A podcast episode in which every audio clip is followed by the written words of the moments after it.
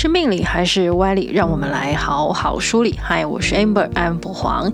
今天聊聊算命呢，我们要来聊聊神明的人间话语签诗。已经连续了好几年，每到过年的时候呢，台湾几间香火鼎盛、据说非常灵验的大庙呢，都会特别求一个国运签，然后呢，变成是年节的重点新闻之一，成为大家茶余饭后的话题谈资。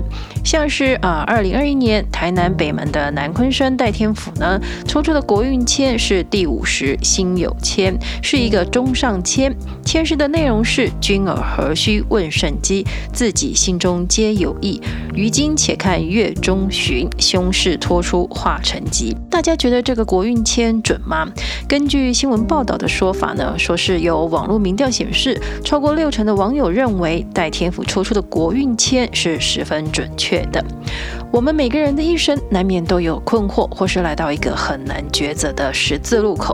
除了找算命老师呢，多数人还会尝试的另外一个方法，就是去庙里拜拜求签，请求神明指示。不过，你知道这个直角求签是怎么开始的吗？还有，你有没有觉得，虽然签诗上面写的都是你我看得懂的中文，而且其实字数还很少，很精简的，不是那种让人家看不完、看不下去的长篇大论。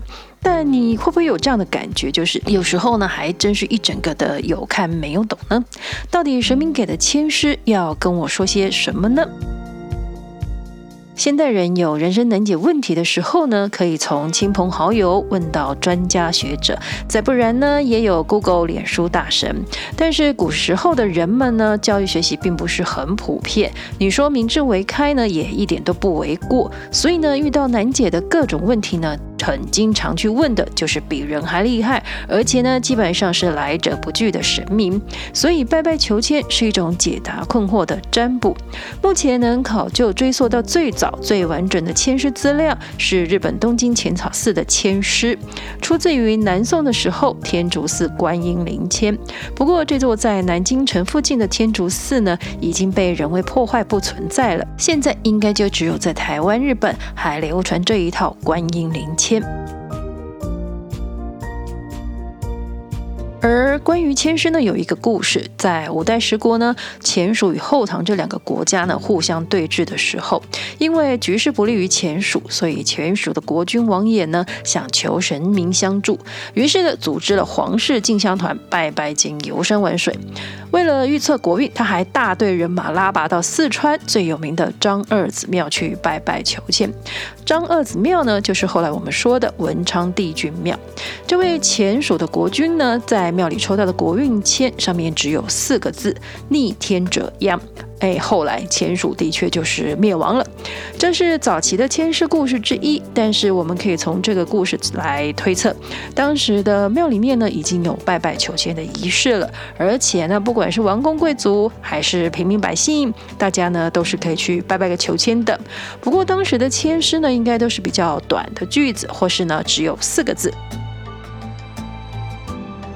可是签诗是什么时候被当成占卜的工具呢？这个呢，到现在其实都还在争议，只能看研究的学者到底能找到多早期的文献资料了。像是目前有发现，在汉代《说文解字》中已经出现了签的存在，《说文解字》里的解释是：签，验也，一曰瑞也，贯也，从竹签生。这个说明了古人呢是以竹子来制作签，并且是用来占卜、预测事情的吉凶。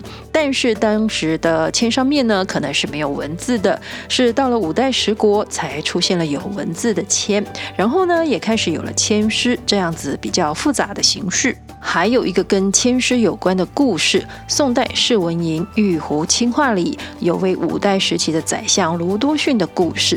这位卢宰相小时候呢，他父亲带他到云阳的道观读书，他和其他小朋友呢，在一座废弃的神坛念书时，发现神坛呢有一个古签筒，因为觉得好奇又好玩，所以呢，同学们最后呢就一个人都抽了一支签来预测一下吉凶。这位卢多逊小朋友因为年纪小，认识的字还不多，所以呢就看不懂自己抽到的是什么签，把签呢就带回去问父亲大人，结果上面写的是“生出中书堂，须因天水白，登仙五十二，终为彭海客。他的父亲觉得这支签非常的吉利，是一个好兆头，所以呢，特别把这支签呢就保存了下来。果然，这位卢多信小朋友呢，后来官拜宰相，应验了签诗的第一个部分。但是后来，这位卢多逊宰相因为一位底下的小官赵白私下与秦王勾结，他受到了连累，逃到了南方，最后呢，在朱崖这个地方过世。那一年呢，卢多逊是五十二岁，跟他当时年纪小时候抽到的签所预言的一字不差。在这个故事里呢，我们看到签诗已经形成了，而且呢，内容的文字呢也文雅许多。明代英宗正统年间呢，有人编纂了《正统道藏》，收录护国加济江东王灵签、四圣真君灵签这些签诗目录。当时的签数呢是不固定的，签诗的格式呢也没有统一。不过呢，已经有了梓潼，也就是文昌签诗跟城隍签诗。在中国的文学名著《红楼梦》里呢，也有签诗的情节安排。在第一百零一回，王熙凤病重呢。经常梦见死去的秦可卿，王熙凤因为这样呢，还特别到散花寺去做了法事。之后呢，她在寺里求到了一支上上大吉签。去国离乡二十年，于今衣锦返家园。风采百花成蜜后，为谁辛苦为谁甜？行人至，音信迟，送怡和，婚在易。这个桥段呢，其实是在暗示跟影射王熙凤最后的结局，虽然是机关算尽，还是一场空。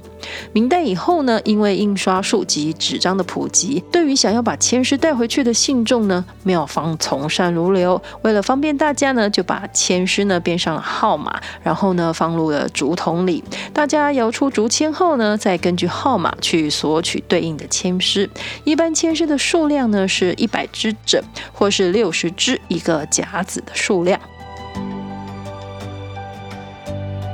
因为闽南漳州客家人从大陆迁徙来到台湾，所以呢，在大陆流传的签诗也就跟着远渡来到了台湾，而且还演变出融合了台湾当时时空文化的签诗。像是在台南的金钟庙呢，就有一套与众不同的五十六首签诗。这套签诗据说是在清朝乾隆年间呢，一位郑成功的旧部属的后代所留下来的。他为了逃避当时清代朝廷的空气追捕，所以呢，落发为僧，然后寄居在台南市的皇璧寺，后来又去住了金钟庙。他常常白天的时候呢，埋头苦写东西，晚上呢就睡在神案底下。但是没有人知道他到底天天忙着在写些什么。有一天，这位和尚突然不告而别，到处找不到人，只留下他日夜苦写的内容。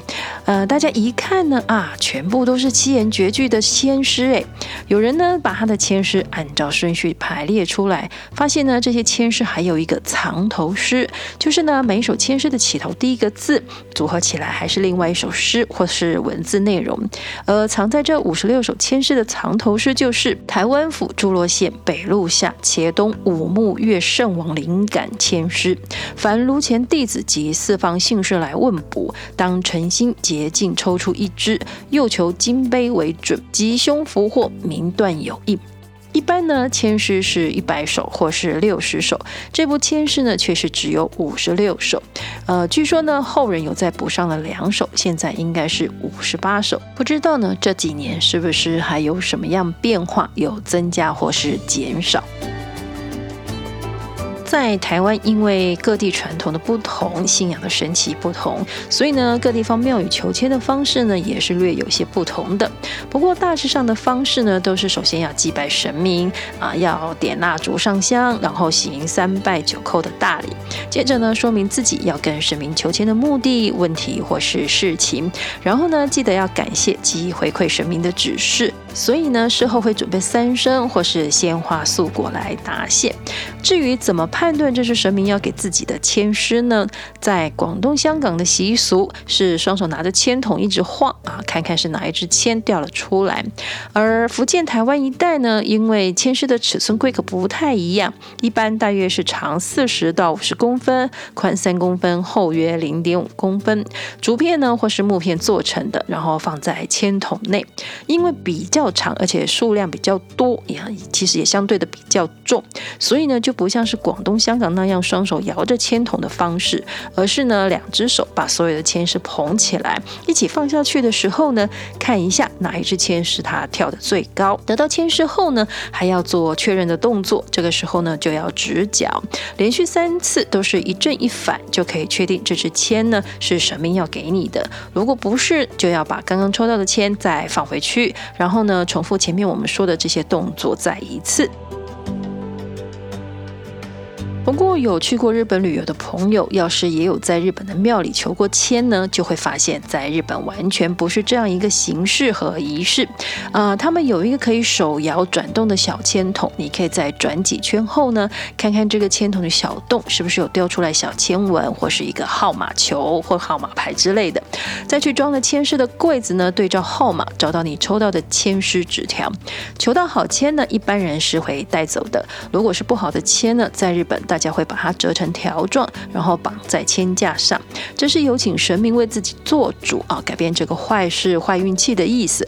而自动贩卖机非常普遍的日本呢，是连求签都有自动贩卖机的哦。我们求得的签诗呢，一般都会认为那就是神明跟自己的对话，是神明对于自己诚心的请问后呢，给自己的一个答案。不过呢，虽然小小的一张纸条写不到上百个字，很多时候大家还是需要找庙里的解签老师帮忙解释。哎，因为其实很多时候实在是有看没有懂啊。一般签诗呢，根据目的用途可以分为三大类：运签、年签、要签。运签呢，也被叫做是圣签、灵签，这是信徒最常求的签。一般人在人生路上、生活中呢，难免都会遇到困惑、难以解决的事情，常常呢就会到庙里去拜拜求签。这个呢就是运签。应该大家都会有这样的问题，就是呃，我们到庙里去求的签呢，到底有效期限是多久？一般来说，运签代表的是一年的运势，当然呢，也看你问的问题牵涉多长的时间。比方说，你问的是这一辈子啊，那就是一辈子的有效期了。只是呢，世间的事情是动态的，有我们人为不知的变数呢，随时在发生。所以，请示神明问题的时候呢，不要问或是设定这种天长地久的时间条件。另外呢，前面有提到各地的传统呢，规矩不一样，像是屏东海丰三山国王庙庙里的运签呢，就分上半年和下半年，所以问运势的时候呢，就要跟神明求两支签了。年签，或是说四季签，是指神明透过签诗来预告整个村庄未来一年的运气情况，所以呢才会说是年签、四季签。通常这个签呢会是在年末或是一年开始的时候呢，由庙里的主持还是主委还是炉主啊，在公开的情况呢，在神明面前直角抽出签诗。要签这个签诗会存在呢，有它当时时空背景的条件。古时候呢，大家的认知是啊，生病是老天爷降下来的。同时，在医药不发达的年代，很多时候生病是没有医生可以看的，因此呢，药签才会被当作是神明赐予的灵药。不过现在完全不是古时候，大家生病还是要去医院看医生，这才是正确的。另外，不知道大家有没有仔细研究过去庙里求来的签诗？呃，原则上呢，上面的内容会有庙的名字、签诗的编码顺序、挂头故事、签诗的诗文，有的还有劝世语、东坡解、避仙注、风水卦经、金钱卦、吉凶等等。每一首签诗呢，都会有庙名，这是表明签诗它的出处，同时呢，也是跟信徒说明采取的是什么样的签诗系统。签序呢，就是签诗的排列顺序编号，这样呢，大家才能找到求的签。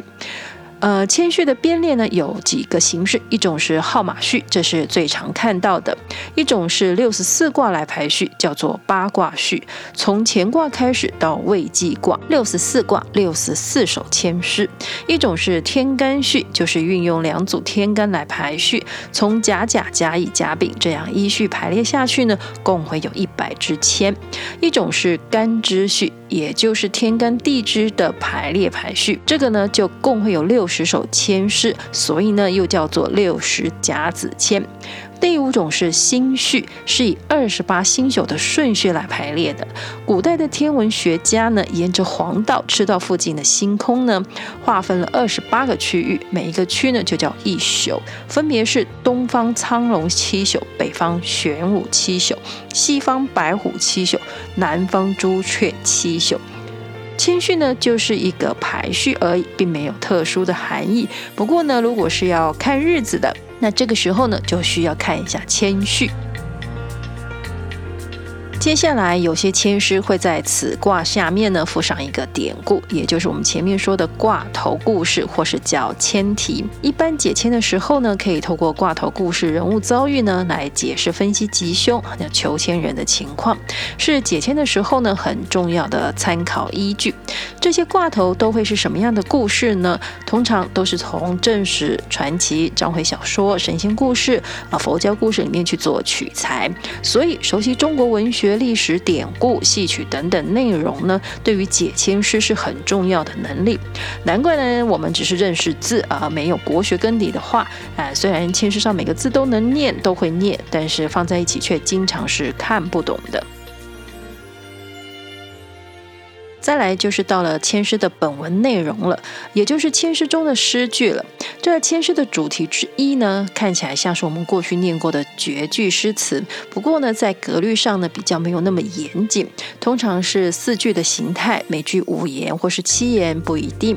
呃，签诗是挂头故事的延伸，神明的意思透过诗文来告诉求签的人，或是对信众开示。内容呢含有很多人生做人做事的哲理。解曰就是求签者占卜事项的名目，作为答复求签者的问题。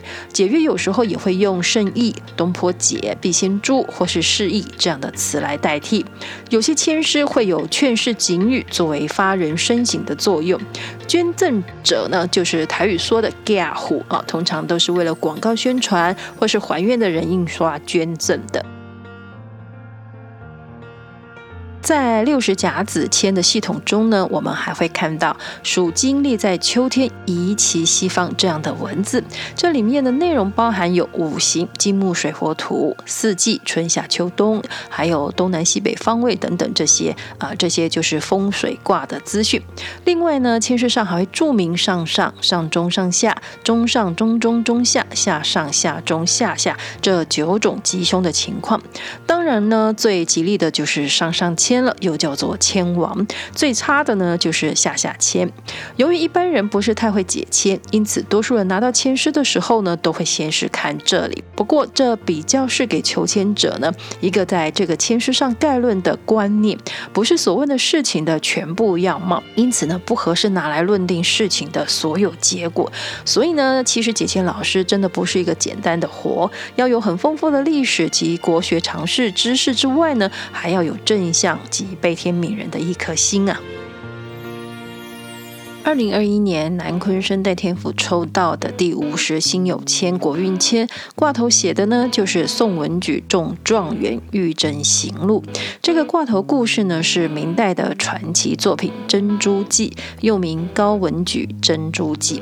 但因为这是戏曲，所以故事的情节呢有各种的版本。大致上的故事是在说，宋朝的时候呢，有位读书人叫高文举，因为家里很穷，父母双亡，没有钱安葬，那只好卖身葬父啦。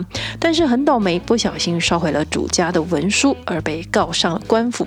当地的首富王员外呢，因为赏识他，不但帮他赔了钱呢，还把女儿王玉珍要嫁给他。后来高文举进京考试，小夫妻俩呢在桥上话别的时候，王玉珍呢把剖开的珍珠一半给了高文举，一半自己拿着，作为以后相会的誓约信物。这位高文举后来中了状元，不过呢却被丞相温格逼迫要入赘温家当女婿。高文举写家书呢，想要接王玉珍来京城里，但是呢却被城下的女儿呢半路拦截，家书被改成了休书。王玉珍。这莫名其妙的收到了休书呢，非常气愤的决定上京找高文举问个明白。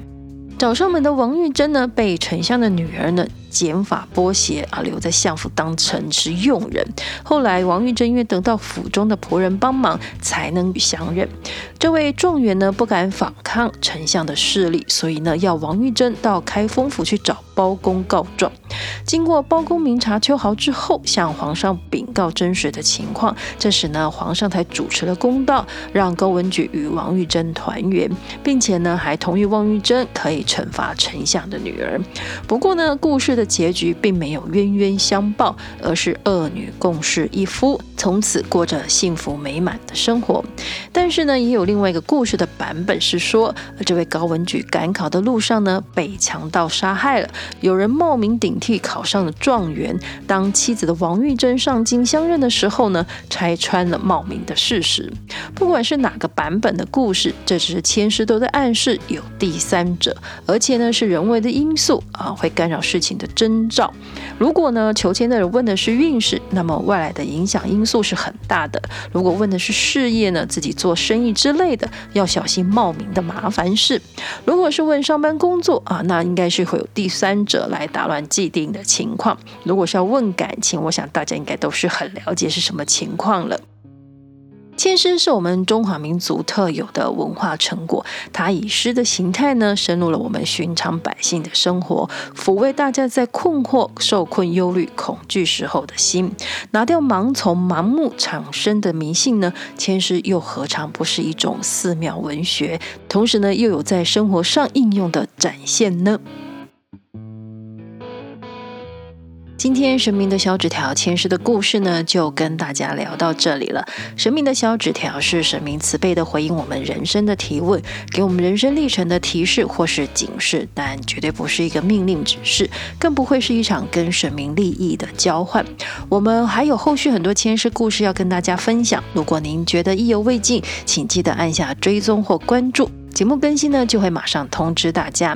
支持我们继续 Podcast 的内容创作，请在收听的平台上给我们五颗星评价，加油打气，谢谢大家。算你好命，神明的小纸条，我们下次再传小纸条讲前世故事，拜拜。